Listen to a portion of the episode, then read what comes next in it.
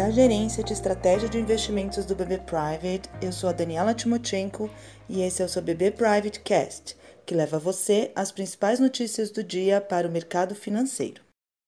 Quinta-feira, 23 de abril de 2020. Dados de atividade fracos, como os PMIs da zona do euro, da Alemanha e dos Estados Unidos, que, lembrando, são indicadores que mostram a percepção dos empresários dos setores de serviço e da indústria quanto à atividade, serão monitorados ao longo desta quinta-feira e podem limitar a, re a recuperação das bolsas da região. Já o petróleo, que sofreu acentuadas perdas no início da semana, vem apresentando alta esta manhã.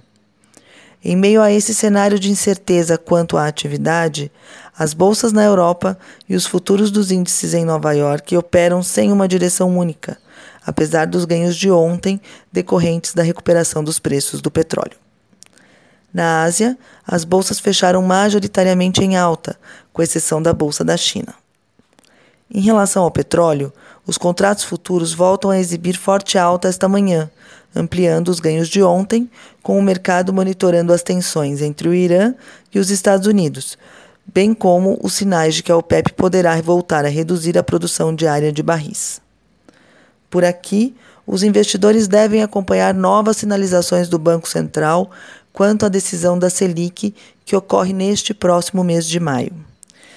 Quanto a este item, devido a declarações consideradas dovish de alguns dos dirigentes da instituição, o mercado chegou a precificar ontem um corte de até 0,75 ponto percentual na taxa, levando-a ao patamar de 3%.